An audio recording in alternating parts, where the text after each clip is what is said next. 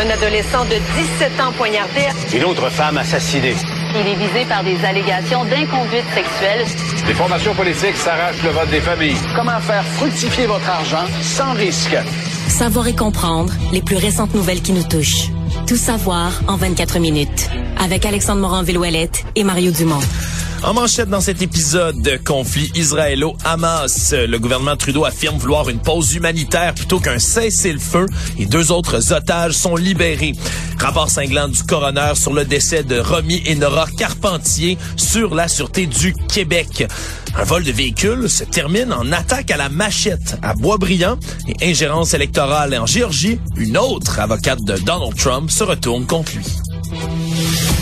Tout savoir en 24 minutes. Tout savoir en 24 minutes. Bienvenue à Tout savoir en 24 minutes. Bonjour Mario. Bonjour. La position du gouvernement Trudeau s'est précisée dans les dernières heures par rapport au conflit israélo-palestinien, alors qu'on se rappellera la semaine dernière, une lettre avait été signée par plusieurs membres du caucus du Parti libéral ainsi que les membres du NPD pour réclamer un cessez-le-feu voilà qu'on refuse cette option-là du côté du gouvernement Trudeau et qu'on privilégie plutôt une pause humanitaire. Pour ceux qui seraient pas au courant, là, la différence entre les deux. Là. Si on parle d'un cessez-le-feu, c'est quelque chose qui est très long, dans lequel on stoppe les hostilités puis on rentre vraiment dans des pourparlers à long terme pour tenter de trouver une fin complète au conflit.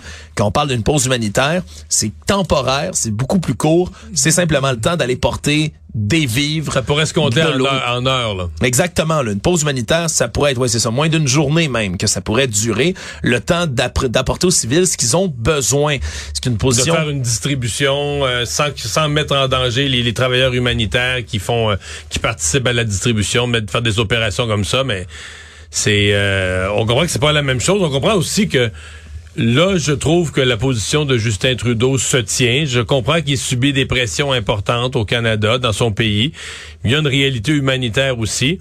Mais euh, le cessez-le-feu, euh, je sais pas ce que pensent vraiment à fond là, ceux qui demandent un cessez-le-feu. J'en vois quand même euh, plusieurs. Je pense même, j'ai pu comprendre que le Parti québécois s'est joint à ça aujourd'hui.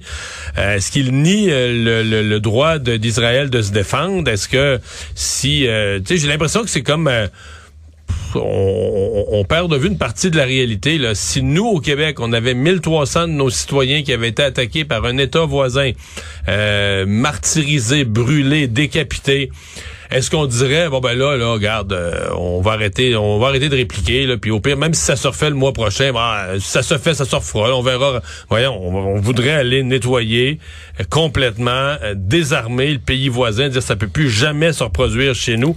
Alors, je sais pas ce que pensent les gens qui demandent un cessez-le-feu du tout du tout je comprends pas là. Ouais pour pour préciser pour ce qui est du bloc québécois c'était leur idée là, la pause humanitaire. Ben pas directement on s'entend c'est pas eux qui sont venus avec ça c'était leur suggestion déjà ce qui fait en sorte entre autres qu'il avait pas un seul député du Bloc québécois qui avait signé la proposition d'ailleurs d'un cessez-le-feu. On a quand même été critique du côté du chef bloquiste et François Blanchet aujourd'hui en disant que la position de Justin Trudeau là était floue dans les dernières heures avant qu'il vienne la préciser. Mais là, il y, en a enfin pris une. Je pense que ça se, ça se tient, ça se défend. Mais après quand même, le ministre canadien de la Défense, Bill Blair, qui lui est allé encore plus fort, Mario, plus tôt aujourd'hui, lui a parlé de l'organisation terroriste du Hamas comme une menace pour le monde entier qui devait être éliminée qui sont pas des mots qui ont été repris par la suite par Justin Trudeau quand même. Non. Mais c'est ça, je pense. On sent que Justin Trudeau, quitte à avoir l'air un peu faible sur la scène internationale, semble vraiment inquiet. Puis je, le blâme à moitié. Je comprends la faiblesse de la position canadienne sur la scène internationale. Je me dis peut-être qu'il y a des choses qu'il qui, sait puis qu'on sait pas. Il a l'air terrorisé par la, dynamique interne, le fait qu'on a au Canada une importante population d'origine juive, une énorme immigration arabe, et que là, euh, c'est comme s'il se dit, moi je vis avec sur mon territoire une, euh, une, une, marmite là, sur le bord de déborder. Et euh, ça semble préoccuper beaucoup. Remarque, c'est pareil, c'est pareil en France, c'est pareil pour plusieurs pays d'Europe, c'est pareil aux États-Unis. Mais euh, M. Trudeau semble particulièrement sensible à ça. Oui, et c'est d'ailleurs une position, le celle d'un cessez-le-feu humanitaire qui est proposé par les Nations Unies, par certains pays européens comme la France, entre autres, justement, euh, à ce sujet-là. Donc, on verra si les appels vont être entendus, parce que les hostilités, elles, ben, sont loin d'être conclues hein, dans la bande de Gaza, entre autres, qui continue d'être pilonnée par l'aviation israélienne le jour après jour jours. Le nombre de morts qui continue à grimper là, dans la population civile également. Et en filigrane de tout ça, ben il y a eu une toute première euh, libération toute première, une deuxième libération d'otages plutôt par le Hamas palestinien. Là. Et on a eu droit ce matin plutôt au témoignage, entre autres, d'une de ces otages israéliennes libérées. Une femme de 85 ans, Yocheved Lifshitz, qui, devant la presse à Tel Aviv, en fauteuil roulant, expliquait un peu là, plus en détail qu'est-ce qui est arrivé en captivité? Elle a parlé tout d'abord ben, d'un enlèvement, un rapt complètement brutal dans lequel elle a été battue. Elle a souffert beaucoup. Mais par la suite... La, la violence se serait arrêtée au, moment de... après l'enlèvement. Direct pendant la détention, là, dans cette, euh, cet aperçu un peu là, de ce qui se passe du côté de la bande de Gaza, on dit que c'était des conditions qui étaient tout à fait acceptables, qu'on les a pas maltraités par la suite, qu'il y avait des médecins qui venaient les voir aux quelques jours pour s'assurer qu'ils étaient dans un bon état de santé, qu'ils avaient des médicaments.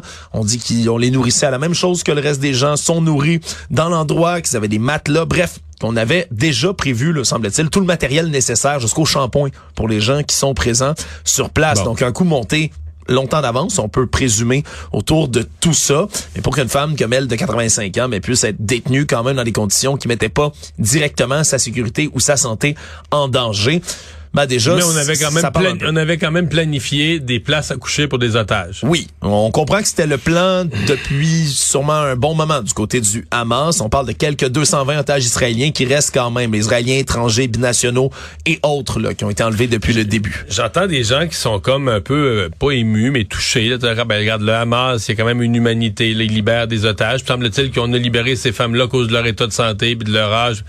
C'est parce que là. Euh, es-tu rendu dans un monde où tu prends 200 otages, puis quand t'en libères deux, t'es un bon gars? on t'applaudit. Toi, t'es du bon monde. Je veux dire, prendre des otages, c'est un geste, à l'échelle de la planète, c'est un geste absolument répugnant. Prendre en otage toutes sortes de monde par rapport, qui sont même pas, qui sont pas du tout de l'ordre militaire, de tous les âges, des enfants, des vieux, c'est répugnant ennemi. Fait que là, je veux dire, on va pas, on va pas s'émouvoir de dire, ah ben finalement, ils ont bon cœur parce qu'ils en libèrent deux sur 200, là. De retour ici au Québec, c'était la publication du rapport du coroner tant attendu dans les décès de Nora et Romy Carpentier, assassinés par leur père euh, après le soir du 8 juillet 2020, lorsque tout avait commencé. On rappellera, euh, la voiture avait eu une embardée, on avait perdu la trace des deux filles avec leur père. On avait commencé des recherches trop peu, trop tard. C'est vraiment ce qu'on résume du côté du coroner Luc Malouin aujourd'hui. C'est quand même euh, enquête publique massive, hein, Mario. 19 jours d'enquête, 51 témoins, 713 pièces déposées en preuve. Il y avait même eu autour de certaines preuves là, et certains témoignages d'experts. Il y avait eu même de la bisbille à ce moment-là. Mais la SQ, en fait, la SQ avait essayé d'empêcher un témoin de, de comparaître. Oui, de comparaître ni plus ni moins. Mais bon, le constat maintenant est officiellement déposé et on a 11 recommandations qui sont faites en marge de tout ça.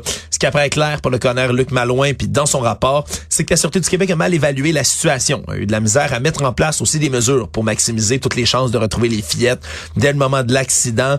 Une espèce de cocktail, si on veut, là, ben, d'orgueil à appeler des renforts, de manque de sentiment d'urgence, euh, des délais par des mauvaises décisions. on se souviendra, entre autres, on avait pensé déplacer les recherches ailleurs. Oui, mais il y a des gens qui voulaient aider parce que, euh, tu sais, quand l'événement s'était terminé, puis tristement terminé, il y a des gens qui avaient dit, ben nous, là, on, au début, on s'offrait euh, des gens qui avaient des quatre roues. T'es quand même, t'étais dans la région de Lobinière, beaucoup de monde, là, qui, qui, qui, vivent dans la nature, qui ont des quatre roues, euh, des gens qui étaient prêts à pied. Mais plein de monde était prêt à aider. Puis on leur disait, non, on n'est pas rendu à l'étape de cette sorte de recherche-là. Donc il y avait eu vraiment, il y a eu de la perte de temps, mais il y a eu de la perte aussi de de, de, de, ressources humaines, de gens, de bras qui étaient disponibles pour faire des choses.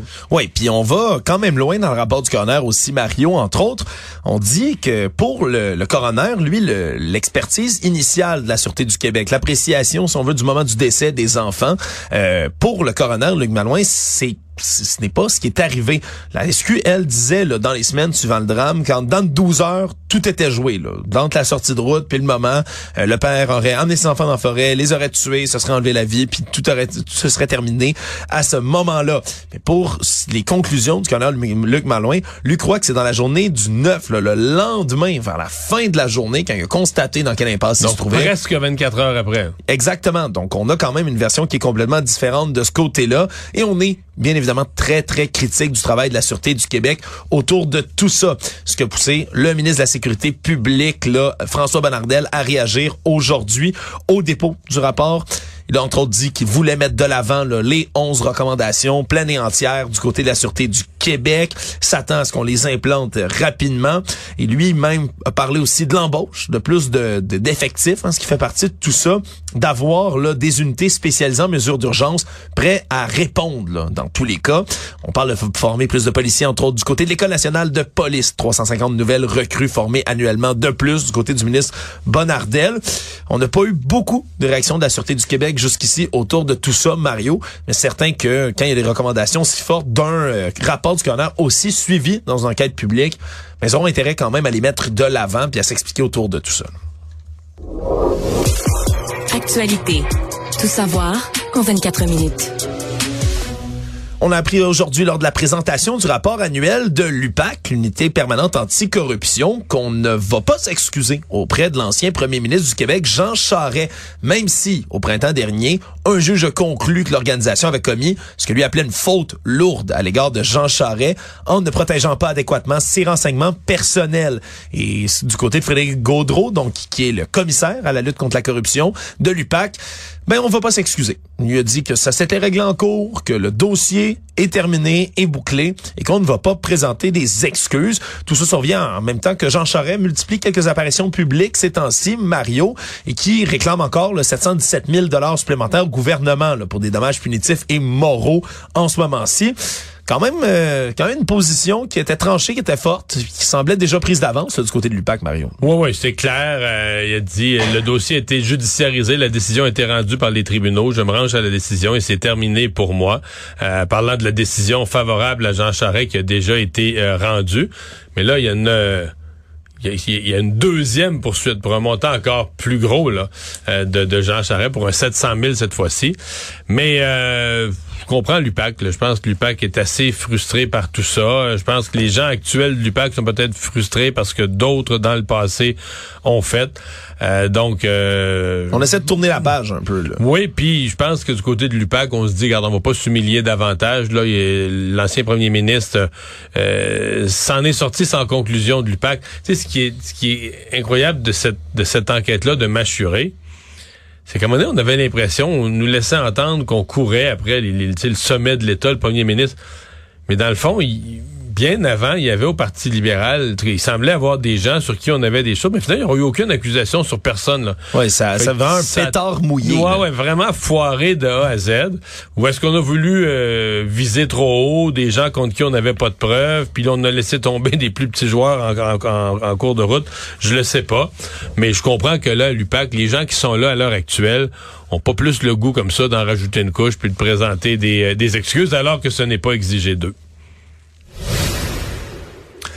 Histoire Mario complètement hallucinante qui rentre dans l'air du temps dans cette vague de vols de véhicules au Québec et qui euh, s'est déroulée de manière assez spectaculaire. Merci image à l'appui puisque ça a été filmé par une des victimes à Boisbriand. Une histoire qui commence alors qu'on a le propriétaire d'un VUS de marque Cadillac Escalade se voler son véhicule à Saint-Eustache. Lui réussit à le retrouver. Après ça, le prend, puis maintenant il veut plus se le ouais, faire Il le retrouve et il le reprend. Là. Il le reprend et s'en va le parquer dans une cour clôturée d'une compagnie de bois brillant, en se disant ça va être en sécurité ici. c'est une entreprise dont il semble connaître le propriétaire. Il y a un lien, donc il sent en sécurité de mettre son véhicule là. Oui, surtout que c'est clôturé tout autour. Mais en plein jour, les voleurs, eux, puis c'est pas clair encore pour l'instant comment ils ont pu retrouver le véhicule. Peut-être qu'un mouchard, un GPS qui avait été installé à l'intérieur ou autre. Mais eux, en plein jour, tentent d'aller récupérer à nouveau le véhicule. Même Donc de le revoler une deuxième fois dans la journée. Oui, revoler pour une deuxième fois. J'ai jamais entendu ça, j'avoue. Un véhicule volé, repris, revolé, Mario. Effectivement, c'est déjà assez spectaculaire, mais ici, mais ça continue de plus belle, cette histoire-là. Et les deux jeunes de 18 ans? oui. Parce que arrivent dans une BMW blanche. Volé, elle aussi. Volé, elle aussi. Volé, elle aussi. Oui, ça va bien. Et là, arrive avec le véhicule volé, qui on comprend est un peu le véhicule de fuite, et rentre dans la cour, et il y a des employés qui travaillent là, Mario. On est en plein jour, on n'a pas froid aux yeux du tout du côté des voleurs. Et là, les employés, eux, interviennent quand ils réalisent le stratagème commence à fermer toutes les issues, ferme les clôtures, de manière à ce qu'il n'y ait pas de moyen pour le véhicule, le BMW, ni le véhicule volé, le, le Escalade, de sortir de la cour à ce moment-là. Et c'est là qu'on commence à filmer du côté d'une des victimes, parce que euh, un des deux jeunes semble avoir ce qui est une arme longue dans la main, puis une arme longue, une arme blanche, une machette dans la main, réussit à se glisser en dessous de la clôture pendant que son complice, lui, est fait comme un rat, pris au piège, et on entend les hommes qui travaillent là demander d'activer l'espèce de, de, de, gros camion, gros tracteur qui ben, y a sur place. mécanique, un loader, un bon québécois, là. Exact. C'est comme et là, on l'entend hurler, euh, on l'entend hurler de, de, de, de d'écraser le véhicule avec le loader. Là. Ni plus ni moins, alors que la BMW blanche se retrouve acculée dans un coin. On a le loader, Mario, qui approche de là, qui commence même à emboutir ben, de la voiture. Exactement, c'est complètement hallucinant ce qu'on voit dans tout ça. Et pendant qu'on est en train d'invectiver le jeune qui est là, puis de lui dire on va te retrouver, on va te retrouver, par derrière, le premier homme qui lui s'était faufilé sous la clôture revient avec sa machette, puis poignarde littéralement et l'homme qui filme à ce moment-là et un de ses acolytes qui est à côté. On peut entendre un petit extrait, Mario, honnêtement, ça vaut la peine d'entendre un peu l'ambiance sonore de tout ça.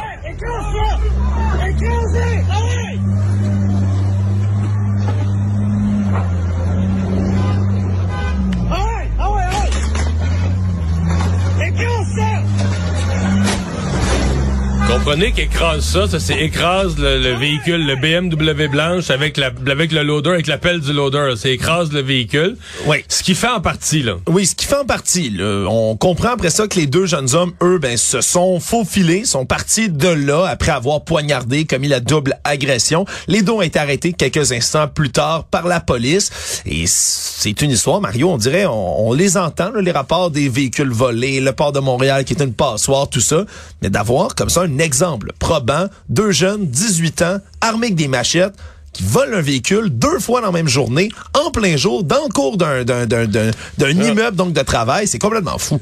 Ça, ça en dit long sur plusieurs choses. Ça en dit long sur le fait que les c'est facile de voler un véhicule, c'est devenu une business. Euh, des jeunes, probablement que ces jeunes-là, eux autres, c'est vraiment c'est les exécutants de terrain. Là, son boss, son patron de rien. Oui. Euh, ils se sont fait dire, regarde, là, va me voler un escalade, je vais te donner euh, 5 000 ou 4 000 ou je sais pas combien, je vais te donner un montant. Ben, eux autres, ils veulent ramener un escalade. Il n'y a pas d'autre chose que ça. Euh, on se rend compte aussi que à partir du moment où le public perd confiance, que la police intervient pas, la police s'en occupe pas des vols de véhicules, ben les gens finissent par faire ce qu'il ne faut pas, mais vouloir se faire justice eux-mêmes, dire Ouais. ok, nous on va s'en occuper, puis on va les empêcher de voler le véhicule, puis on va les arrêter. Et là, tu dis, ok, il était armé d'une machette, ça a fait deux blessés graves. Si ces jeunes-là avaient eu une arme à feu, qu'est-ce qui serait arrivé? Puis il y en a de plus en plus, semble-t-il, des voleurs de véhicules qui sont liés au, crime- organisé puis qui ont une arme à feu. Fait que c'est là le c'est là le danger. Ceci étant dit, le je veux dire, ça peut plus continuer. Le, le, le vol de véhicules de façon aussi systématique, aussi gros, aussi organisé, ça doit devenir une, ça doit devenir une priorité qui va réunir une escouade. L'agence des services frontaliers doit se réveiller, tous les corps de police, je veux dire, et les juges qui, on le sait déjà, donnent des sentences bonbons pour ça. Mais Ouais. ça, ça peut plus là, je veux dire, on peut plus laisser aller. Les chiffres sont trop gros, le vol de, et on entend continuellement, c'est devenu, c'est, peut-être plus c'est organisé, plus t'as du monde et qui ont des bateaux, une organisation, mais là, plus ils veulent des véhicules, ils font de l'argent comme de l'eau. Ben oui. Fait que eux, leur seule limitation, tu sais, à l'autre bout, là, au Moyen-Orient ou en Afrique, sont capables de tous les écouler, de tous les vendre. Oui, puis ça disparaît là dans la nature. Ça. ouais, fait que leur seule limitation, personne les arrête au port, personne. Fait que leur seule limitation, c'est le nombre de véhicules qu'ils sont capables de voler. Fait que trouve-moi de plus en plus de jeunes de 18, 20, 22, 25 ans qui sont prêts à se faire quelques mille piastres faciles. Au pire, ils vont se faire arrêter, ils vont faire une demi-journée de prison, puis ils volent-moi des véhicules. Ça devient vraiment, vraiment, vraiment ridicule. Tout savoir en 24 minutes. On dirait que chaque semaine, Mario, je suis capable de te trouver une histoire dans laquelle Air Canada n'est pas euh, dans, à son plus reluisant. Je vais utiliser ces termes-là comme ça. Mais là, c'est une bonne. Mais c'est une bonne qui nous parvient directement, là, et oui, d'un média britannique, mais surtout de la Chambre des communes britannique elle-même, là, donc du Parlement britannique, parce qu'il y a un membre, donc un député de ce Parlement-là, qui était en visite au Canada, qui a pris un vol d'Air Canada pour et pour arriver et pour rentrer chez lui, et là, qui semble-t-il, s'est fait là, euh, ce qu'ils appellent en anglais le randomly selected, la sélection aléatoire, mais de manière assez abusive, merci, tout ça parce qu'il se pré prénomme Mohamed. Donc, c'est un homme d'origine, on le comprend, arabe, ou du moins avec des origines arabes pour son nom.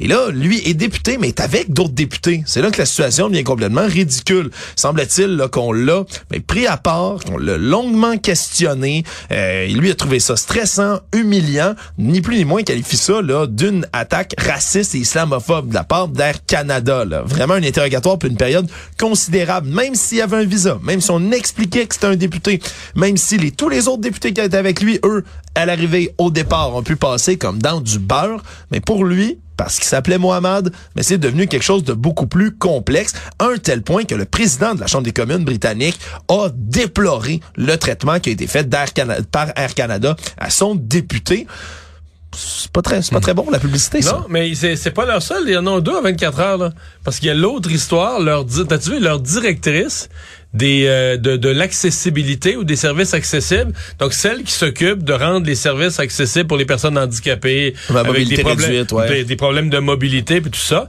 Elle-même c'est une personne la directrice de, de ces services-là qui elle-même est en chaise roulante, en fauteuil roulant travaillait donc euh, je sais pas trop là pour ses, ses activités et allait à Vancouver et donc, elle est arrivée, elle est atterrie à Vancouver et son fauteuil roulant était resté à Toronto.